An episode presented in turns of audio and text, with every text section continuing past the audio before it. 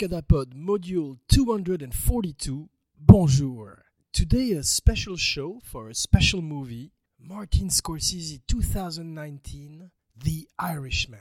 Also titled like Abracadapod, so in the end credits, I heard you paint houses from the title of the book, which the movie is inspired from, written by Charles Brandt, about the life of mob hitman Frank Sheeran, portrayed throughout 30 years by Robert De Niro. The Irishman is Martin Scorsese's Abracadapod third favorite gangster film. Casino is the first one, and then Goodfellas, and then The Irishman. A movie that is, as we're going to see, very divisive for many, many different reasons, but mostly the CGI, the de aging effects of the principal players of the film. Abracadapod will tell you what it thinks about the whole process in a little bit. But first, spoiler alert the movie has been out in the theater for one month in a new strategy by Netflix and is now, since a couple of days ago, November 27 to be more exact, Thanksgiving. Happy Thanksgiving. You can watch the movie, you can stream it on Netflix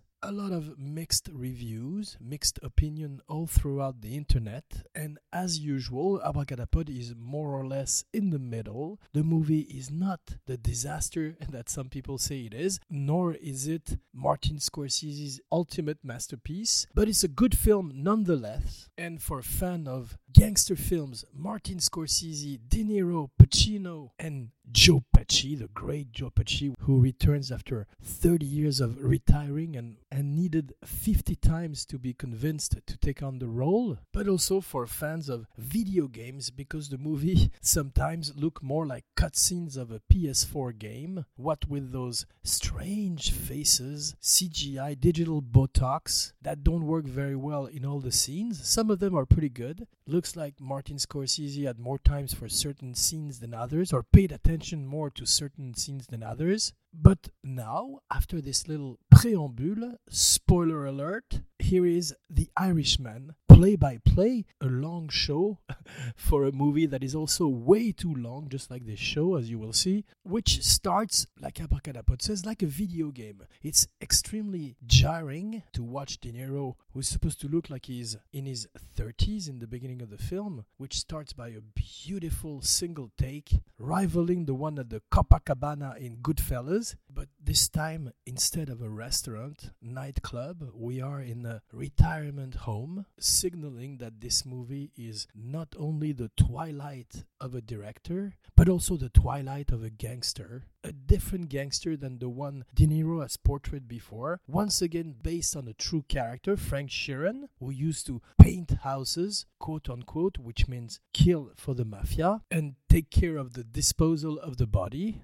So, my theory is that if you're a gamer, the movie is much easier to digest and to handle visually because you feel like you're playing the characters. There was a video game called Mafia, there was one called From Russia with Love where you got to play Sean Connery versus Robert Shaw, and that's what the movie feels a little bit like. I really wish I had a joystick in my hand so I could get to be alternatively Joe Pesci or Robert De Niro or Al Pacino. Ooh, ah who's back in good form, even though he sometimes looks like Big Boy Caprice, his character in Dick Tracy, but without prosthetics this time. Prosthetics, a world that is very difficult to say for abracadapod. Pardon my French, pardon my French accent.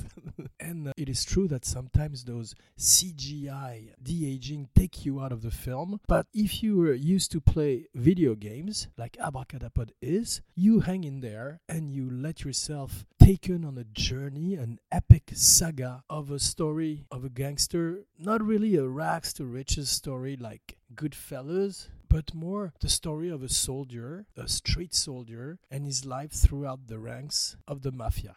Joe Pesci comes back. I think he's the one who suffers the least from the de aging. He's magnificent. He's probably the one who really deserves an, an, award, a nomination this year. De Niro and Pacino are great too, but Pacino is doing Pacino, and they're both in a way very miscast. Frank Sheeran being an Irish giant, six feet four. Liam Neeson was one considered for the part and would have probably been better than De Niro, who still gives it his all and seems to be happy to once again bring his A game and have a little more meat to chew on than the parts he's been choosing lately, even though Abracadapod liked him very much in Joker. Behind the Irishman is the desire of two men to work again together, Martin Scorsese and Robert De Niro. You feel throughout the film that Martin Scorsese not only wanted to do one last movie with Robert De Niro, one last gangster movie with Robert De Niro, one last hoorah, but also one last movie with a young Robert De Niro. That's where the problem laid in the first part of the life of the film. Martin Scorsese has been developing it for about 10 years and he always had problem with the special effects, mirroring a little bit what happened with the Gemini Man, the flop directed by Ang Lee with Will Smith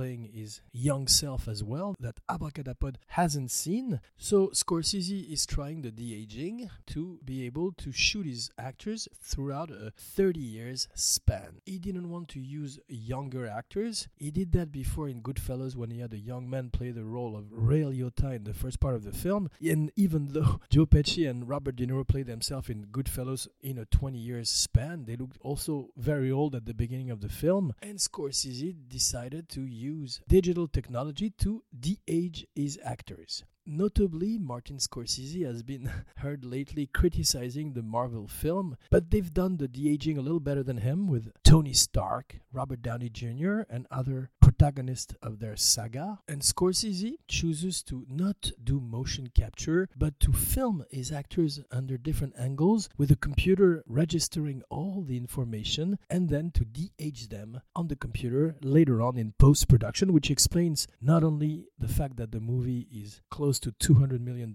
and that no studios wanted to produce it. It was too dangerous a proposition. And that's when Netflix stepped in and rescued the film and allowed Martin Scorsese to do probably his last gangster movie, his last big gangster epic saga with a project that was brought to him by Robert De Niro, who wanted to play Frank Sheeran for a long time because he saw in it an opportunity for him to work once again with Martin Scorsese and also portray a type of gangster, a gangster very different than the one he had played before and a film that is a reflection on death and aging, not just de aging. Of course, the problem is there the uncanny valley, the fact that you look at those faces and they look like Tom Hanks in the Polar Express.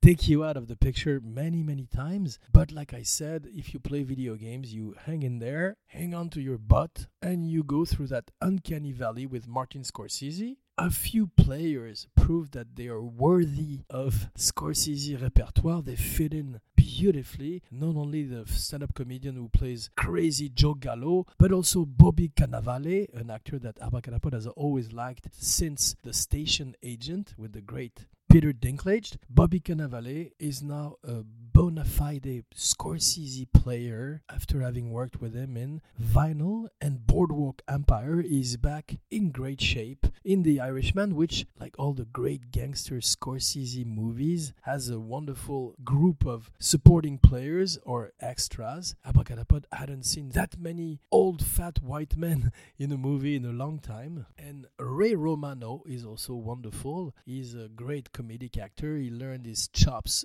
playing Everybody Loves Raymond. Now everybody loves Ray Romano because he proved that he was a great actor that could do comedy as well as tragedy, just like the best comedian. If you pause the film, it looks like a weird video game. And strangely enough, throughout the first beginning of the movie, De Niro is dressed between a mix of the captain in King Kong and Indiana Jones with a leather jacket the de-aging on Ray Romano looks better than some of the other actors, probably because the body language of uh, De Niro and Pacino is still the body language of an old man, even though they tried to impersonate the character at the time period he's portrayed in the film. They still have the body language of somebody who's very, very tired at over 75 years old after years of method acting. So the de-aging is a little more believable with Ray Romano and some of the other actors, some of them being de-aged or aged aged only with makeup, a great work on the makeup. Pacino enters the film looking like himself in The Devil's Advocate. Eddie Barzoon Gods is Gods is an absentee landlord, and he's facing a younger but strangely unhealthy chubby De Niro. 15 minutes in, enters Harvey Keitel, who has absolutely nothing to do in the film. Unfortunately, he is uh, more like a glorified cameo, and Abracadapod regrets it. Also, Abracadapod regrets that Ray Liotta doesn't have a little cameo. Apparently, he reached out to the production, but they didn't listen to him. And I think DiCaprio should have also a little cameo, but that's more difficult probably to engineer. His name is not Leonardo DiCameo. Okay, Abracadapod is not very proud about this one. Exit Keitel, who is like a ghost in the movie. Pesci has not acted in 25 years, but just like bicycles, it's something you never forget. And he's right on track as he enters the film. The de aging works a little better on him as well. And it's good to see him back, even though it's probably for the last time. A lot of scenes with De Niro and uh, Meat in Meat Locker Room, which reminded Abracadapod of Rocky, the first Rocky. John G. Avildsen Rocky. Take it back. Do do do do. Take it back. By Frank Stallone. Another thing that Abracadapod really liked, one of the pet peeves of Abracadapod is when actors pretend to eat their food on screen. Granted, it's difficult, take after take, the food gets colder and colder, but Abracadapod likes when actors use it for the scene, and some of them do it very well, just like we can see in Martin Scorsese, The Irishman, where Pacino eats on screen a lot. He also dances, a trademark, a signature of his. He dances with Anna Paquin, who is wonderful in a practically silent role but conveys a lot with her eyes. And in the scenes with Bobby Cannavale, everybody eats their steak, especially Bobby Cannavale. Thank you, Bobby Cannavale, for eating on screen with such vigor and appetite. scenes after scenes, take after takes, it gives a real veracity to the film. There are shades of Henry Hill. We spoke about Ray Liotta. There are shades of Henry Hill's, the Irish Italian character he played in Goodfellas, in the character portrayed by Robert De Niro, Frank Sheeran, an Irish man who also speaks Italian and was a veteran of the war, and who ends up being a made man and becoming the executioner of his friend. Is it the truth? It doesn't really matter if it's the truth or not. Scorsese wanted to show a version of the film, the version of the book, and talk about the heft of a life spent uh, in crime. And the movie has another level of wigs. Abracadapod loves wigs in movies. That's why Abracadapod loves Travolta and Nicolas Cage films. But this time, everybody in the younger scenes wear amazing wigs, especially Pacino, who looks like a Chia Pet. And the wig make the de aging look good, actually. 19 minutes in, De Niro is digging a grave, shades of Joe Pesci being buried alive in Casino, one of the most visceral and violent deaths that Abracadapod has ever seen on screen. This time we also have shades of Inglorious Bastards, when De Niro, de-aged De Niro, kills a bunch of Nazi during the war in Italy. The movie is absolutely beautifully shot, duh.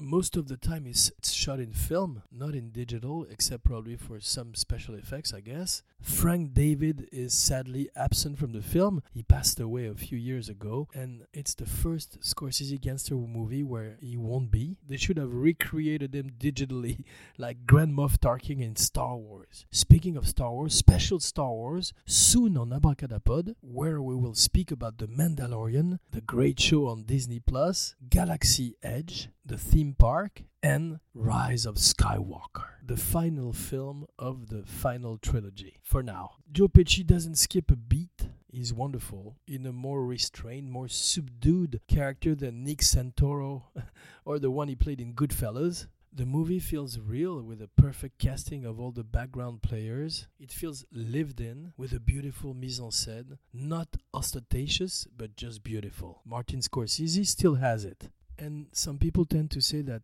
the movies of the last part of the director's career are not as interesting as his first one. It is often the case, but Abracadapod could cite some other example like Scorsese, Louis Buñuel, or John Huston, who produced some great films. Even Milos Forman, up until the last one, had a pretty uh, impeccable track record. So there are really no rules. The movie reminded also Abracadapod of Max Ophuls with his beautiful traveling and fluidity. At 77 years old, Martin Scorsese still has the vitality of a young man and he uses all the tools at his disposal to give us another masterpiece maybe not on par with the greatest masterpiece of his career. And Abracadapod will give you his controversial hot take list at the end of the show, but it's still a very interesting requiem for a genre, hopefully not for a director. It's the second film this year that De Niro will be seen in a movie where there is a gun in a paper bag.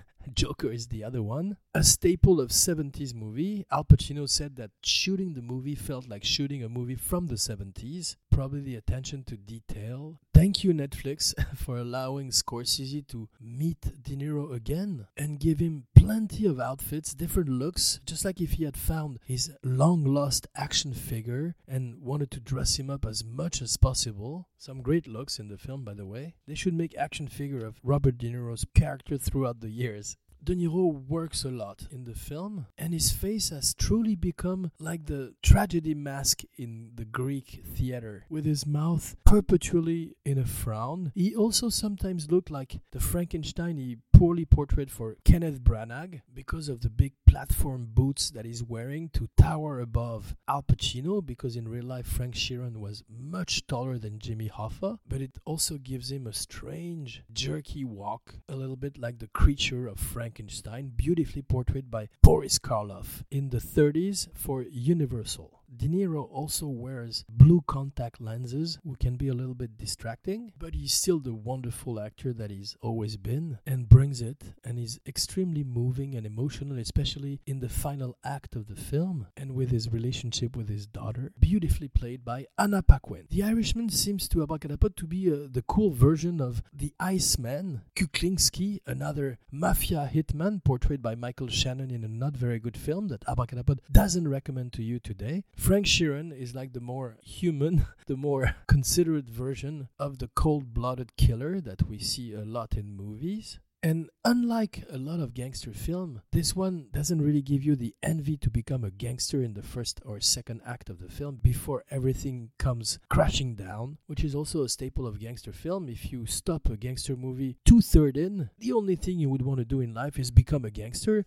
For as long as I've remembered, I've always wanted to be a gangster no matter how weird the movie looks, Abracadapod is still happy that Scorsese chose to use digital tools instead of young actors because he's constantly pushing the envelope and trying different things, even though they don't always work. And Abracadapod finds that remarkable, especially at the beautiful age of 77. Abracadapod also likes late period Scorsese, like Silence or The Wolf of Wall Street, the second one being the best DiCaprio movie they did together, but Abracadapod also likes Shutter Island and The Aviator. The Departed, not so much. There's some good things in it, but it's not as great as the original one. Infernal Affairs. Al Pacino and Robert De Niro are real good friends in life. IRL, and it's their third movies together. They did Heat, a great movie, but they share very little screen time together. And also Righteous Kill, a terrible movie. And now this one where they get to exchange a lot of scenes together and it's beautiful to see them face to face even though those faces sometimes look like a video game cutscene. It's still great to see them together playing like old partners, like old tennis partners with an obvious pleasure and chemistry. Welcome Jesse Plemons to the Martin Scorsese universe. You fit right in. Beautiful. An actor that Abracadapod likes very much and discovered in Breaking Bad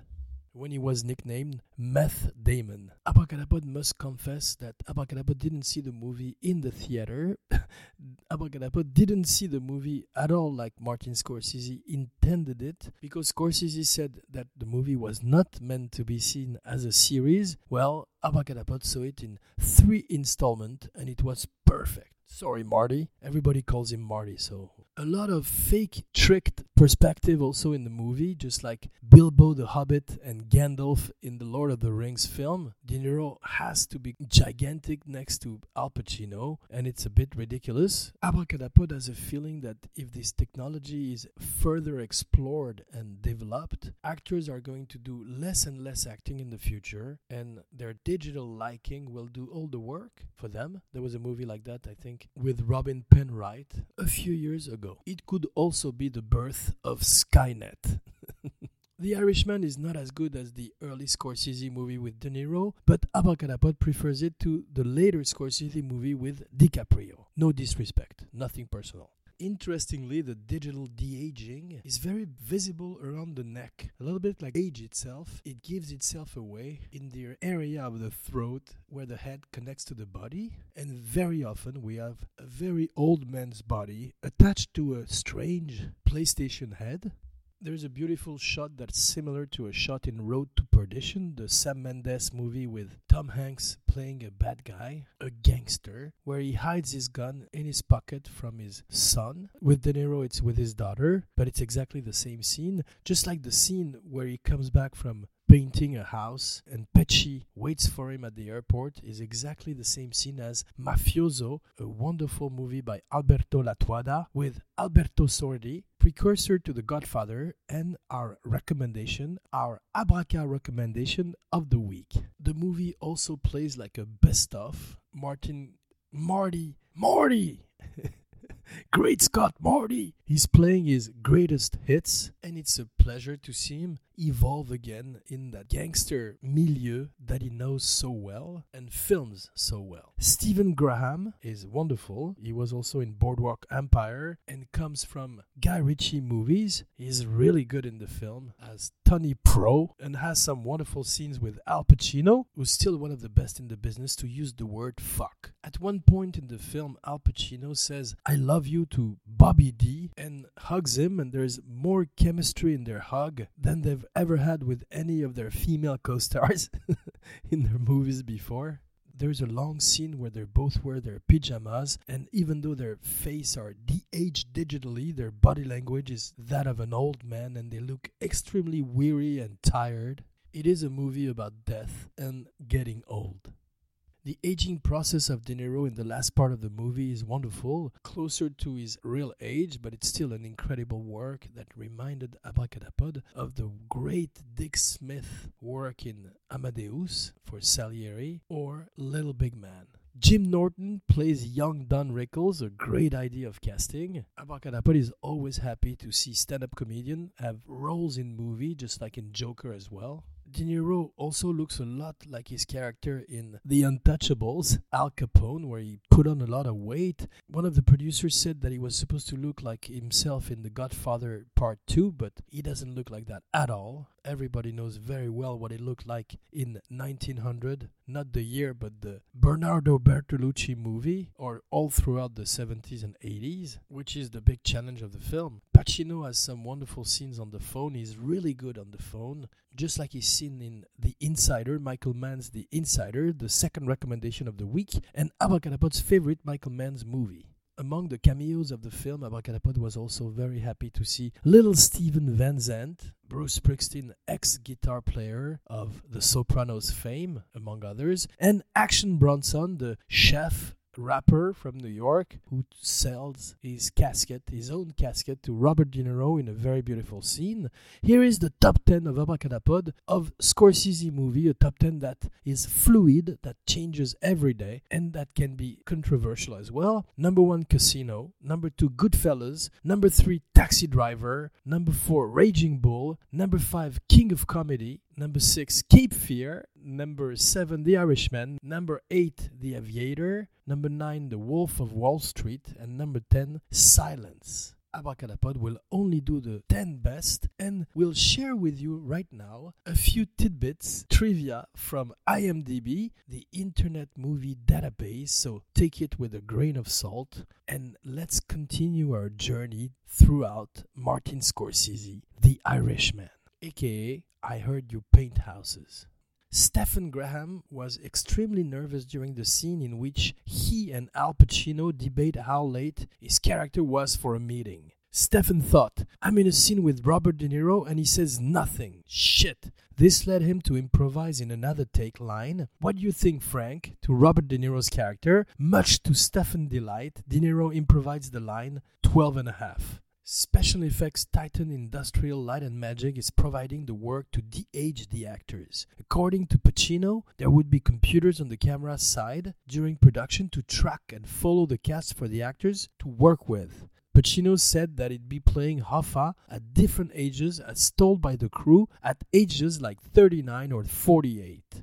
Pacino said when told that his performance was to be at that age, he'd to a memory around that time and tried to physically and mentally perform as if he were that age. Robert De Niro wanted the film to retain the same title as the book, I Heard You Paint Houses, which probably explains why it's the title that's visible during the end credits of the film, which marks the first partnerships between Al Pacino and Martin Scorsese. At 3 hours and 30 minutes, it's also the longest film Martin Scorsese has ever directed and the longest mainstream film released in over 20 years. He should have done it in black and white to, to enrage even more people. Robert De Niro said that the film represents unfinished business between Martin Scorsese and him. Initially set up at Paramount Pictures, who was planning to release it domestically, as well as Media Asia, who picked up Chinese distribution, and STX Entertainment, who took international rights after Paramount Pictures lost confidence in the film's $100 million budget, in tandem with the departure of studio chief Brad Grey, it was put in turnaround and Netflix acquired the rights. I heard you paint houses were the first words Jimmy Hoffa ever spoke to Frank, the Irishman Sheeran. Robert De Niro described on The Tonight Show that the term, along with I also do my own carpentry work, referred to both the hit and the cleanup.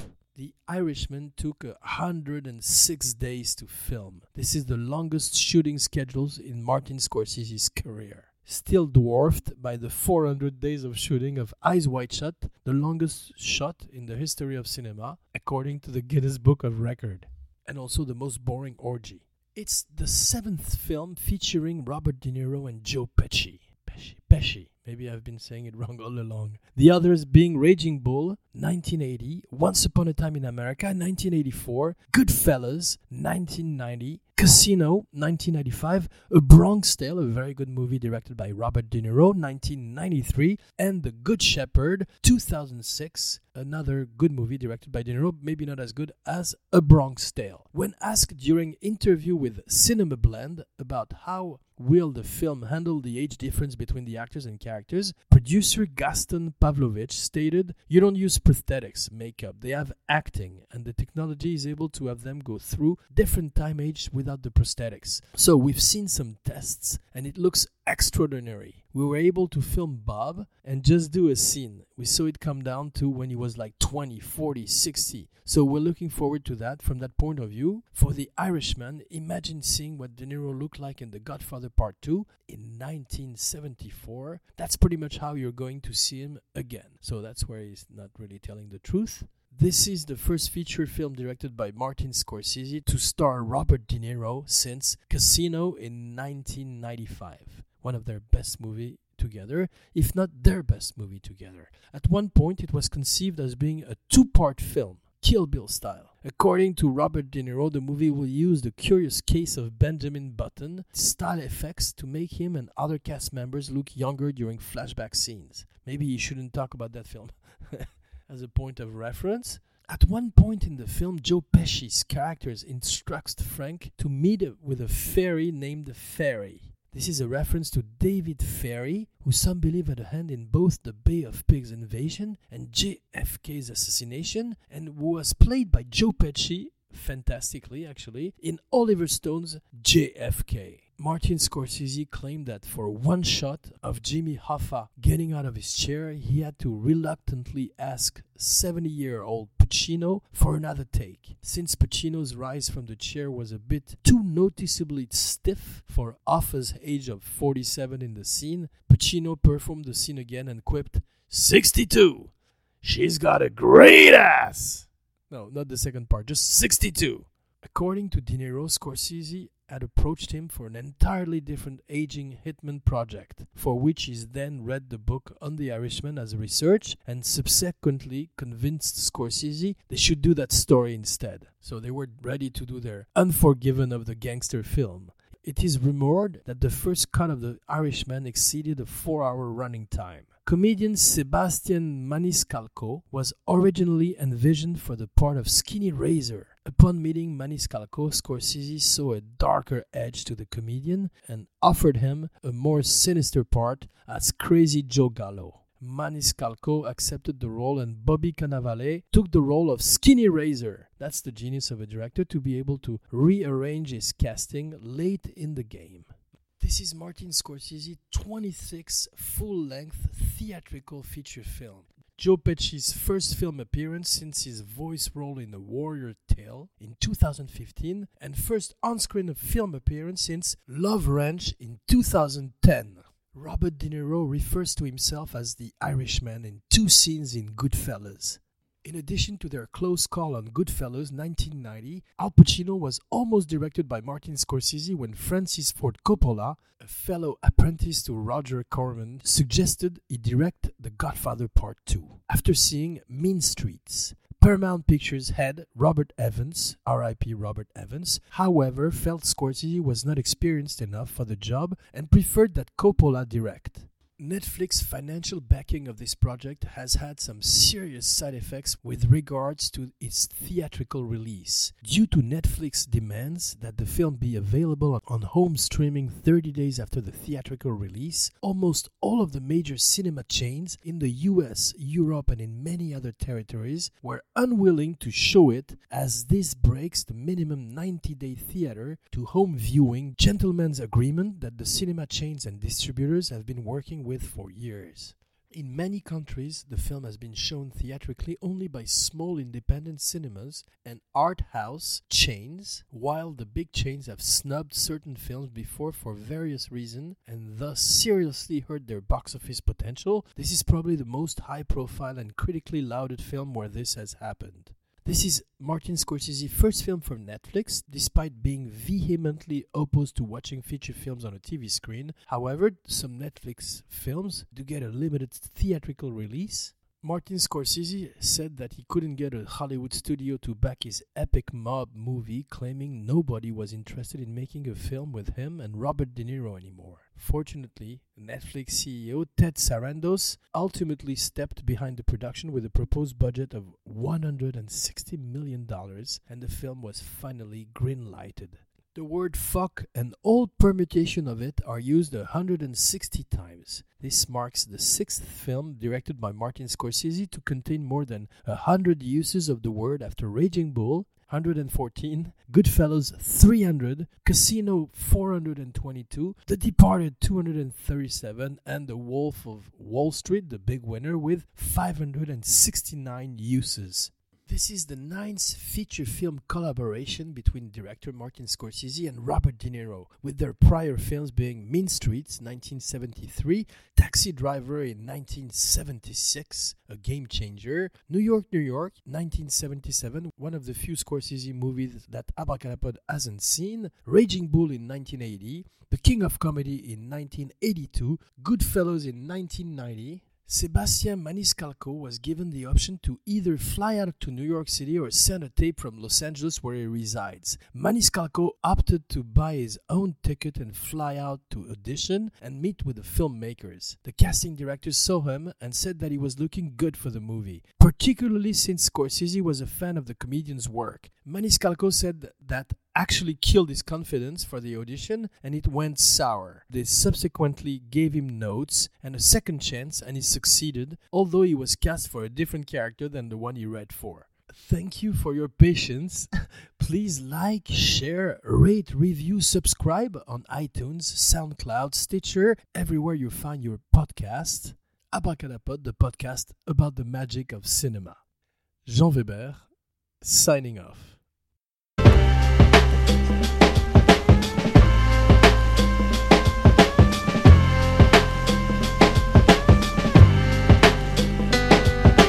Damn, it feels good to be a gangster. A real gangsta ass nigga plays his cards right. A real gangsta ass nigga never runs his fucking mouth, cause real gangsta ass niggas don't start fights. And niggas always got a high cap. Showing all his boys how he shot him. But real gangsta ass niggas don't flex nuts, cause real gangsta ass niggas know they got him. And everything's cool in the mind of a gangster, cause gangsta ass niggas think deep. Up 365, yo 24 7, cause real gangsta ass niggas don't sleep. And all I gotta say to you, wanna be, gonna be, cocksucker, pussy pranksters, is when the fire dies down, what the fuck you gonna do? Damn, it feels good to be a gangster.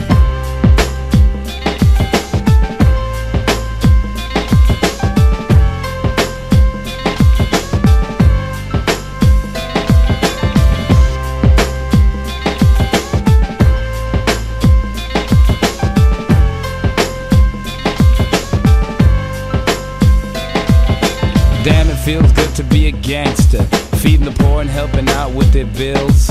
Although I was born in Jamaica, now I'm in the US making deals. Damn, it feels good to be a gangster. I mean, one that you don't really know. Riding around town in a drop top Benz, hitting switches in my black 6'4. Now, gangster ass niggas come in all shapes and colors. Some got killed in the past, but this gangster here was a smart one started living for the Lord and I last. Now all I gotta say to you, wanna be, gonna be, pussy and cocksucking pranksters. When the shit jumps off, what the fuck you gonna do? Damn, it feels good to be a gangster.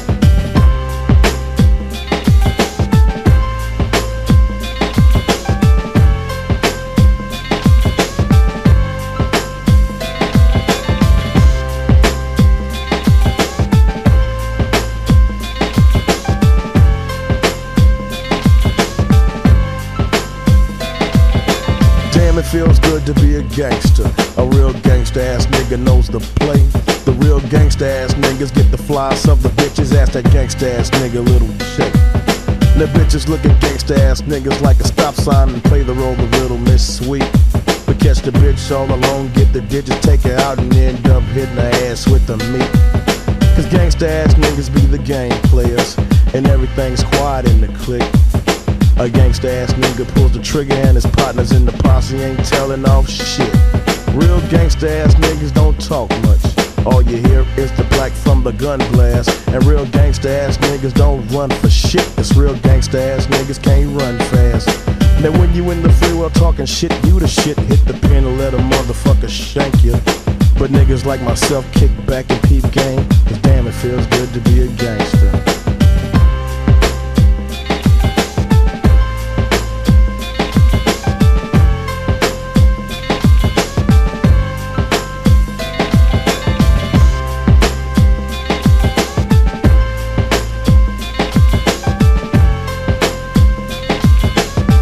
And now, a word from the president. Damn, it feels good to be a gangster.